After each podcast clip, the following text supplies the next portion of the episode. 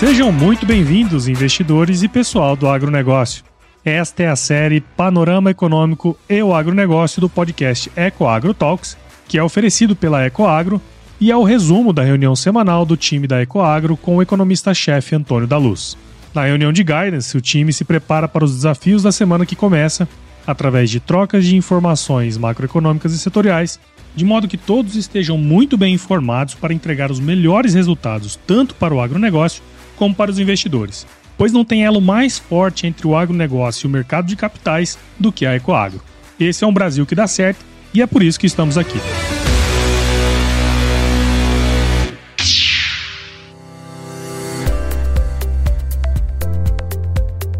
Olá, investidores! Olá, pessoal do agronegócio. Que bom, que bom tê-los conosco na nossa reunião de guidance semanal também agora, nesta semana que vai do dia 30 de outubro, encerra o mês de outubro e abre o mês de novembro. Vai do dia 30 de outubro ao dia 3 de novembro, sendo que essa é uma, uma semana mais curta. Afinal de contas, temos o feriado do dia 2 de novembro na quinta-feira e para muitas pessoas será também feriadão. Esse podcast é um oferecimento da Ecoagro, que é a maior securitizadora do agronegócio do Brasil. Essa semana ela é mais curta sim, mas não menos intensa não menos turbulenta. Mas eu, eu, a começar pela leitura que o mercado vai ter é, ao longo dessa semana, vai continuar digerindo o que disse em entrevista ao presidente da República, presidente Lula, sobre a, o não cumprimento da meta fiscal de 2024. Mas esse assunto eu falo mais para frente.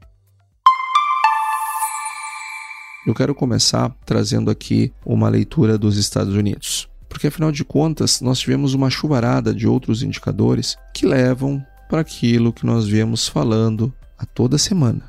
Não tem como o Banco Central americano, o Federal Reserve, é, a autoridade monetária americana, controlar a inflação nos Estados Unidos, é, trazê-la para o patamar de 2%, sem com a meta né, de 2%, que é a sua meta, sem uma elevação mais significativa dos juros, sem um aperto monetário mais significativo. Ou então, eles vão condenar a economia americana a conviver com juros elevados por muito mais tempo. Se não vejamos, primeiro dado que nós tivemos na semana, PIB americano é relativo ao segundo trimestre de 2023. O dado do PIB, ele veio uma cacetada. Tá certo que todo mundo estava esperando que o PIB viesse forte, mas não tão forte assim. O PIB cresceu 4,9%. 4,9%. Uma economia que precisa ser desacelerada cresce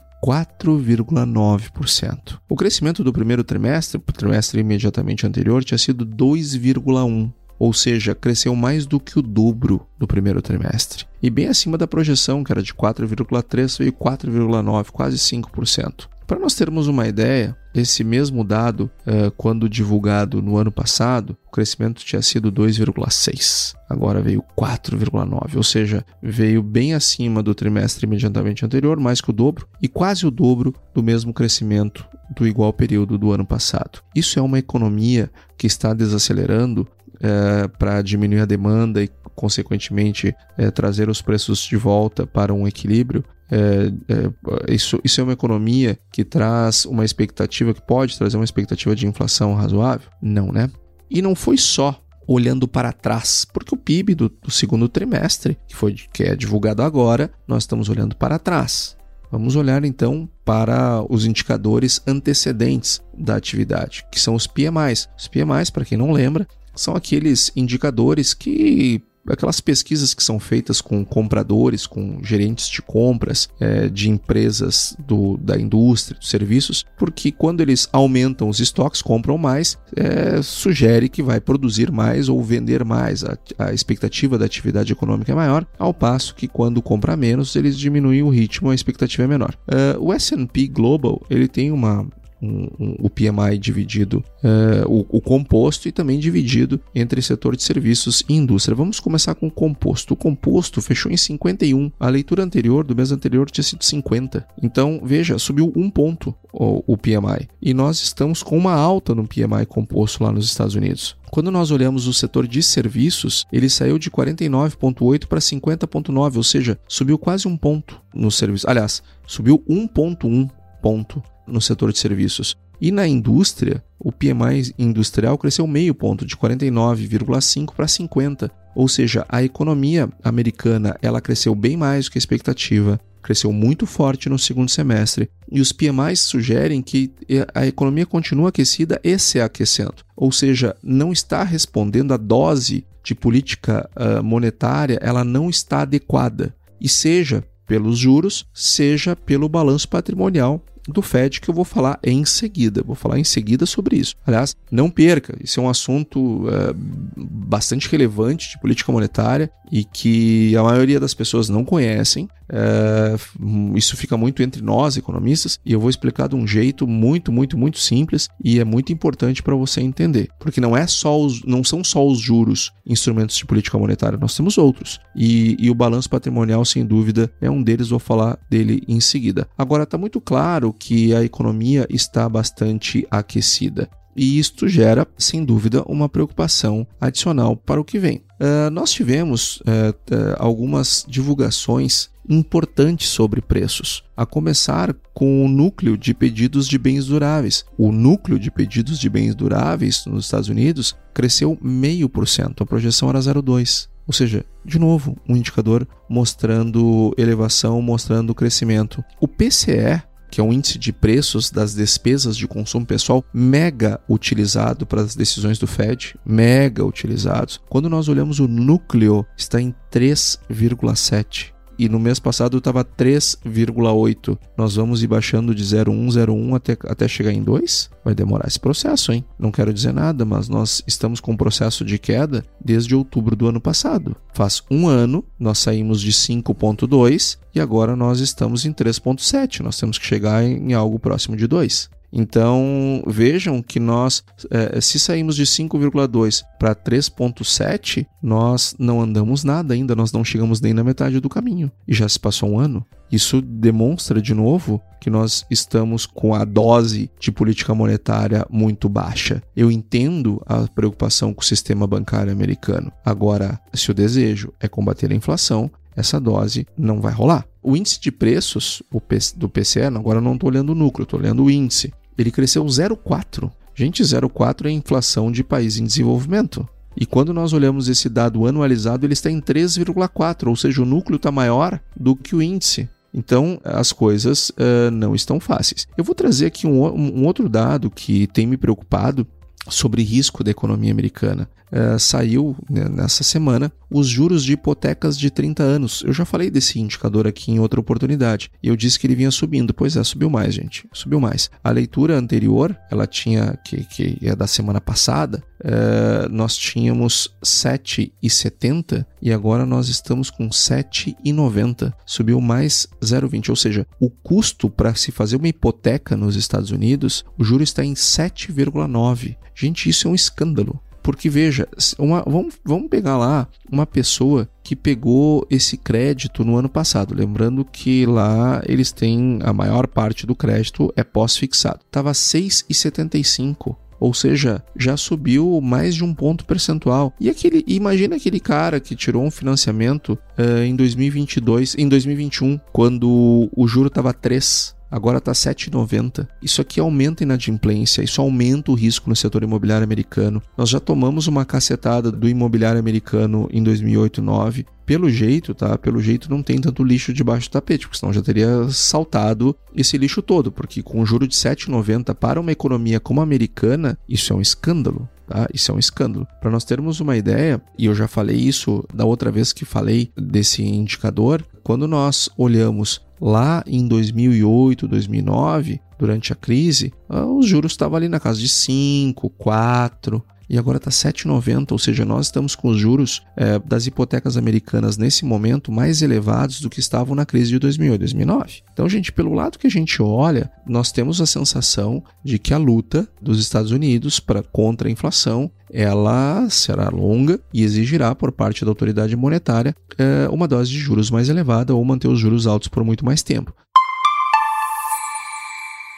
É, outro instrumento de política monetária que eu disse que eu explicaria hoje é, é o balanço patrimonial do FED. O que é o balanço patrimonial? Depois eu digo os nomes lá das coisas, mas vamos entender o conceito das coisas. Em primeiro lugar, quando os Estados Unidos querem jogar dinheiro na economia, quando eles querem jogar dinheiro, eles querem incentivar o crescimento econômico. Eles querem acelerar o crescimento. A inflação está baixa, está dentro da meta, está tudo certo, tem espaço para eu acelerar o crescimento. Quando, como é que o, o, o Fed faz isso? O Fed faz isso comprando títulos. Ele compra títulos. Compra títulos uh, públicos e privados. Então, imagina você, eu sou autoridade monetária, você tem um título de uma empresa, você tem um título é, do governo, sei lá, e eu vou lá e digo para você o seguinte: eu quero, eu me interessa comprar esse título no mercado secundário, eu quero comprar esse teu título. Se quando você me vende esse título, percebe que eu estou tirando um dinheiro que estava no tesouro e estou colocando no seu bolso. Isso estimula o consumo, isso estimula os, estimula os investimentos. Então, de repente, você pode pegar esse dinheiro e fazer um investimento, ampliar o seu negócio, abrir um outro negócio, ou gastar, dependendo do tamanho do valor. Então, quando a autoridade monetária, o Federal Reserve, quer ampliar a base monetária, mas não quer mexer nos juros, por exemplo, eu já cheguei num juro é, quase zero, como estava no passado. Estou num juro quase zero. Bom, então o que, que eu vou fazer? Eu vou comprar títulos de modo a jogar dinheiro na economia. Isso se chama quantitative easing, ou seja, eu estou é, fazendo um movimento é, de compra de títulos, jogando, facilitando a, a base monetária, alargando a base monetária. Muito bem. Quando eu quero fazer o movimento contrário, eu quero fazer uma quantitative tightening, ou seja, eu quero fazer um aperto monetário, o que, que eu faço? Eu vendo títulos. Eu vendo títulos. Porque ao vender títulos que eu tenho no meu balanço patrimonial, eu estou tirando dinheiro da economia e guardando esse dinheiro no tesouro, nas reservas do Fed. Então, ao fazer isso, eu quando eu quero esfriar a economia, quando eu quero tirar dinheiro de circulação, ou eu subo juros, ou eu faço um quantitative tightening. Eu vendo títulos no mercado, eu vendo, diminuo meu balanço patrimonial, porque aí eu, é, ao vender, o dinheiro sai do seu bolso e vem para a autoridade monetária. Quando eu quero facilitar a vida, quando eu quero fazer a economia crescer, ou eu baixo o juro, ou então eu faço o movimento inverso. Eu compro títulos no mercado, aumento meu balanço patrimonial, jogo dinheiro na economia. Muito bem, antes da pandemia, lá em 2019, o Fed tinha um balanço equivalente a 3,8. É, é, vamos, vamos pegar ali é, março de 2020. Em, em, março de 2020, nós tínhamos uma reserva é, de 4,3 trilhões em títulos. 4,3 trilhões em títulos. Vem a pandemia e o governo quer jogar dinheiro na economia.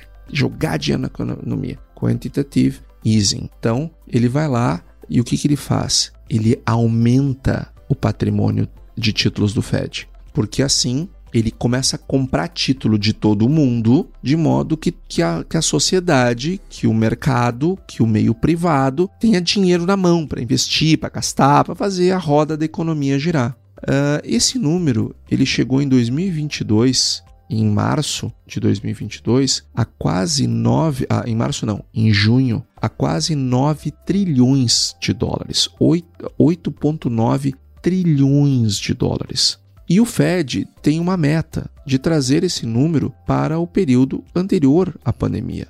E isso já era para estar acontecendo. Lá em março desse ano, o Fed falava que ia chegar em 4,8, 5 agora, agora no último trimestre de 2023. Acontece, pessoal, que saiu o resultado é, do balanço dessa semana, eles estão com 7,9, ou seja, eles continuam easing eles continuam com uma enorme uma base monetária rodando na, na, na, economia americana. Eles precisam vender esses títulos, eles precisam, eles precisam tirar o dinheiro de circulação. E para isso, eles precisam vender esses títulos. Porque ao vender o título, o título vai para a mão do, da, da, da sociedade e o dinheiro vem para a autoridade. Eles precisam diminuir esse patrimônio, eles precisam diminuir o balanço patrimonial e eles não conseguem diminuir o balanço patrimonial.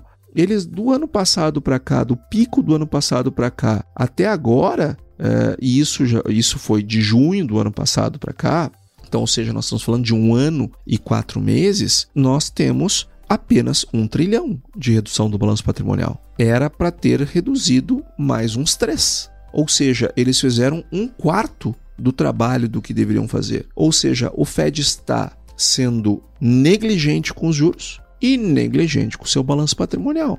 Olha, gente, isto daqui é componente para dar problema. Isso daqui é parte de problema. Não é à toa, não é de graça, não é por pouca coisa que os juros, os T10 americanos, como nós já conversamos nas duas últimas reuniões de guidance, nas duas últimas semanas, eh, estão lá na casa dos 5%. Dos 5%. Por quê? Porque o mercado está vendo que esse negócio não tem como dar certo.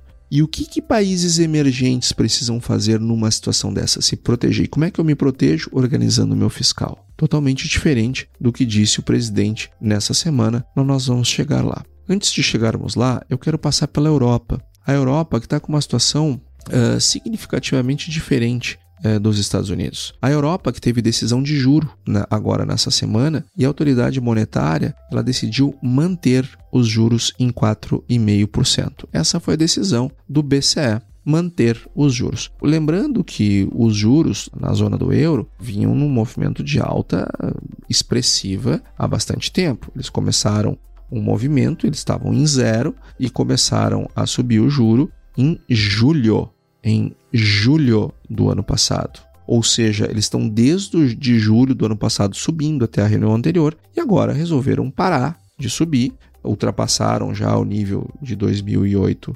é, uh, aliás, o, o, sim, sim, de 2008, na crise lá de 2008-9, uh, não atingiram, aliás, sim, sim, não atingiram por 0,25 a, a crise lá dos tigres asiáticos lá em 2001. Agora a, a zona do euro ela decidiu parar de subir o juro. É uma decisão equivocada ou é uma decisão acertada? Bom, em primeiro lugar, é uma decisão difícil. Agora, é uma decisão aceitável e provavelmente correta, mais correta do que errada. Por quê?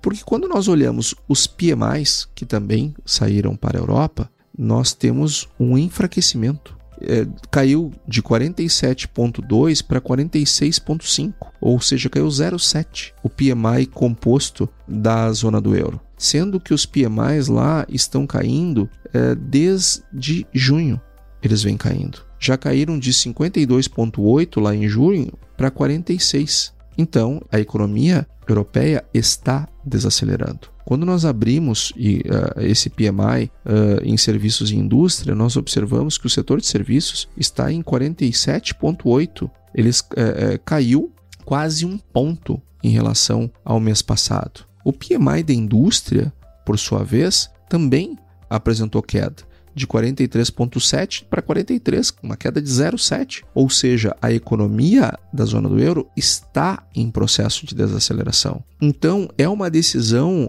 possível a manutenção. Até porque pode é, se a inflação. Ah, outra coisa, não, não, não, estou falando porque os indicadores não saíram essa semana, mas nós já falamos disso quando eles saíram. A, a inflação na zona do euro está numa descendente. Pode não ser na velocidade que, que todo mundo deseja, mas ela está descendo. Nós enxergamos uma redução da inflação na zona do euro. Nós estamos enxergando uma convergência para a meta, ainda que lenta. Agora, por que, que eu disse que ela é uma decisão é, razoável? Não estou dizendo que é a mais certa. Porque, de repente, a decisão da autoridade monetária pode ser botar a inflação na casa da, da meta mais rápido. Bom, então aí 0,25 vinha bem para esse propósito. Agora, é, talvez isso vá gerar um sacrifício tão grande que não vale a pena. A economia já está dando sinais de que a dose está funcionando. Então, é, não dar uma dose adicional é, tá funcionando, tá bem, tá, tá, tá ok, é uma decisão ok. É, é, é, então tá tudo certo, a zona do euro é, parou de subir o juro porque pode parar o juro. Não é o caso é, dos Estados Unidos. É claro, o elo entre o agronegócio e o mercado de capitais. E agora falando do nosso país, o presidente da República deu na sexta-feira que passou uma declaração horrível, fez a bolsa virar, fez o dólar virar, o câmbio virar. É, o câmbio que estava caindo forte virou e terminou em alta. É, a bolsa que, que vinha subindo despencou e só não caiu mais porque a Vale subiu muito é, na sessão. é, porque o presidente é, disse que a, o mercado é muito ganancioso, essas foram as palavras dele, é, e não deveria esperar algo que não pode ser entregue, que, que é um, um ajuste fiscal, que é um déficit zero. É, e o ganancioso é o mercado. Bom, então deixa eu te explicar por que, que é importante isso. Quando um governo gasta mais do que ele arrecada, ele gera déficit, é, vai acontecer uh, uh, duas dessas coisas, não ao mesmo tempo necessariamente, mas vai acontecer. Primeira coisa, vai aumentar a dívida, vai aumentar a dívida, ou vai aumentar a carga tributária. Como eu não consigo aumentar a carga tributária no instalar de dedos, eu aumento a dívida. Só que se eu aumento a dívida, eu aumento também o custo dela, o serviço da dívida. Logo, eu vou fazer com que no futuro, as gerações futuras e nós mesmos, é, venhamos a pagar mais impostos para pagar mais juros. Por quê? Porque alguém, no seu tempo de governo, entendeu que deveria gastar mais do que arrecadava e dane-se o futuro, dane-se os próximos governantes, danem-se as necessidades da sociedade brasileira no futuro. Dane-se, eu sou um alecrim dourado que nasci no mato sem ser semeado e eu tenho o direito de fazer isso. Então, ah, ou seja, é, é, gasto mais vai ter mais serviço de dívida, nós vamos ter que aumentar em algum momento a carga tributária para compensar isso e está tudo certo. Esse é o recado. E qual foi a reação do mercado? Derrubou a, a bolsa, uh, como nem podia ser diferente. Até porque nós tivemos nessa semana também a divulgação do resultado da receita tributária. E a receita tributária deve ter causado muito espanto em muita gente. Ela caiu com o aumento de tributos. Olha só que loucura! O governo aumenta a carga tributária, cria vários novos outros impostos sobre isso, sobre aquilo, sobre aquele outro, e a arrecadação cai. Olha só que interessante! Mas o aumento da, da tributação, da carga tributária, não aumenta a arrecadação? Não, não aumenta a arrecadação necessariamente. Se passar do ponto do equilíbrio, vai diminuir a arrecadação. Poxa vida, isso é velho, isso é um assunto velho, mas é impressionante como este governo não aprende com os erros que cometeu no passado recente. Que loucura! Que loucura esse negócio. A arrecadação ela ficou em 174 bilhões de reais. Sabe quanto é que foi a arrecadação? Que isso aqui, é, no caso, é referente a setembro, né? A arrecadação referente a setembro no ano passado, ela foi de 205 bilhões e agora foi 174. No mês passado, ela tinha sido 172,8. Sabe quanto é que foi no igual período do ano passado?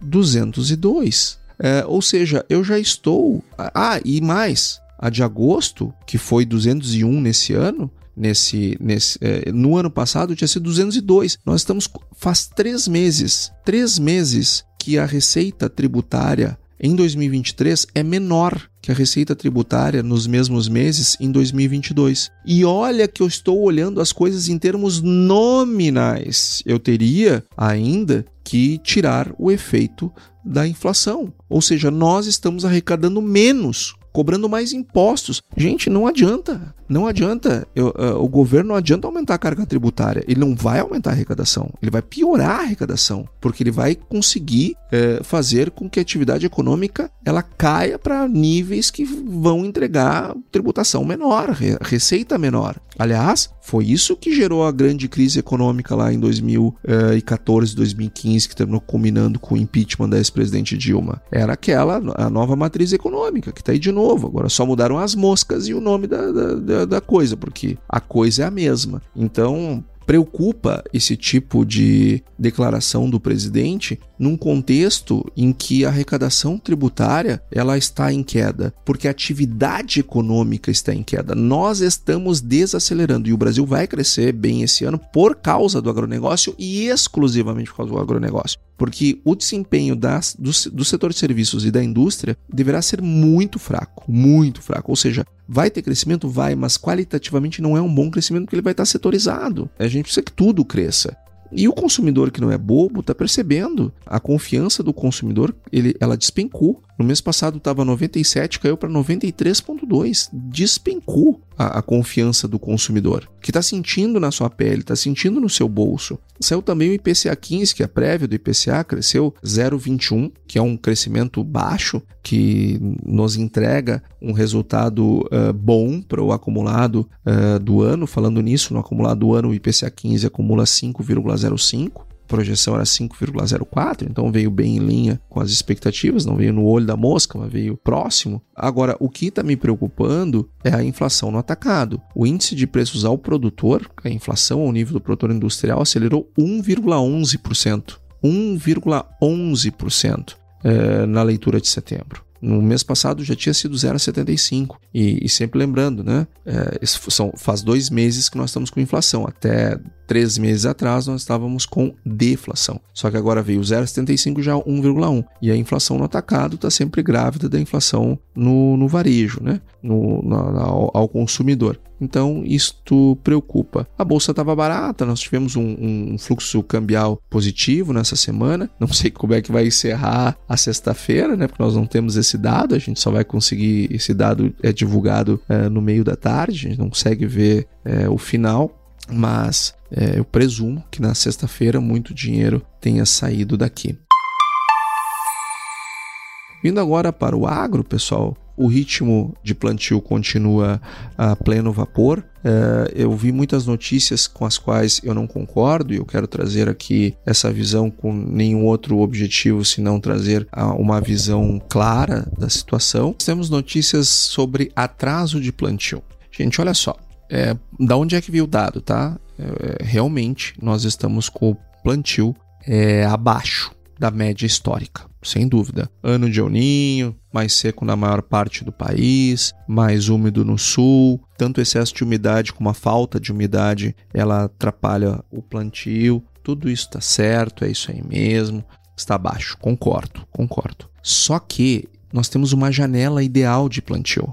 Dizer que está atrasado significa que eu vou plantar fora da janela. Agora, se eu estou plantando dentro da janela ideal, está tudo certo. Não posso falar em atraso. Não posso, não posso. Não, não está atrasada. Ela está em tempo, mas ela está abaixo do que nós verificamos em outros anos. Verdade, isso é verdade. Agora, dizer que está atrasada me parece um certo exagero. Uh, a soja teve uma boa alta na sexta-feira que passou, uh, chegou a avançar 3% por conta de uma maior demanda da China, uh, o que trouxe um ânimo bastante significativo para o mercado. Farelo também subiu 3% e deu suporte para o grão. O milho também teve uma leve alta com o fortalecimento do petróleo, sempre lembrando que o, o milho ele tem uma correlação muito forte com o petróleo. E ainda por cima, quando o, nós temos produtores é, reticentes para venda, esperando preços mais elevados, é, deu uma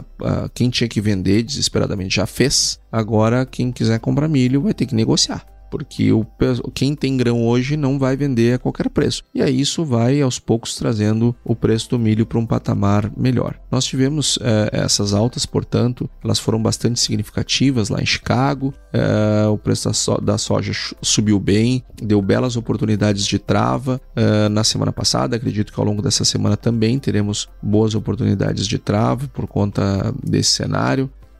nós estamos Uh, com os prêmios para o ano que vem bastante negativos, uh, o que sugere, o que recomenda cautela por parte dos produtores. Para nós termos uma ideia, o prêmio para fevereiro está menos 40, para março está menos 87, para abril está menos 70, para maio está menos 80, para junho menos 78 e julho menos 70. Ou seja, de fevereiro a julho eu tenho soja com prêmio negativo. Olha, gente, se eu tenho um contrato ah, na minha frente, que me garante margem, que me garante lucro, diante dessas possibilidades aqui, eu acho que nós não temos nem o que discutir.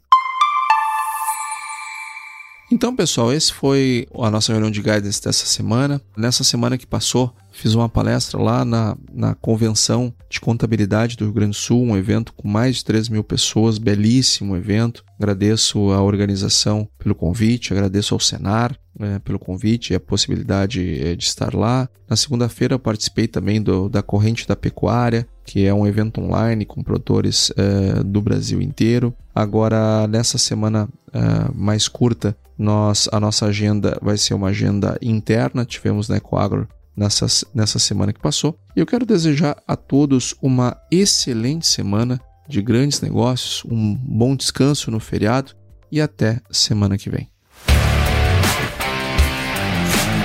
E aí, você gostou desse podcast? Se gostou, considere compartilhar este episódio com alguma pessoa que irá se beneficiar deste conteúdo e nos ajude a alcançar mais pessoas. O roteiro e apresentação deste episódio foi do economista-chefe da Ecoagro, Antônio da Luz, a produção do Agro Resenha e a edição do Senhor A. Saiba mais sobre a Ecoagro em www.ecoagro.agr.br. Ecoagro, o elo entre o agronegócio e o mercado de capitais.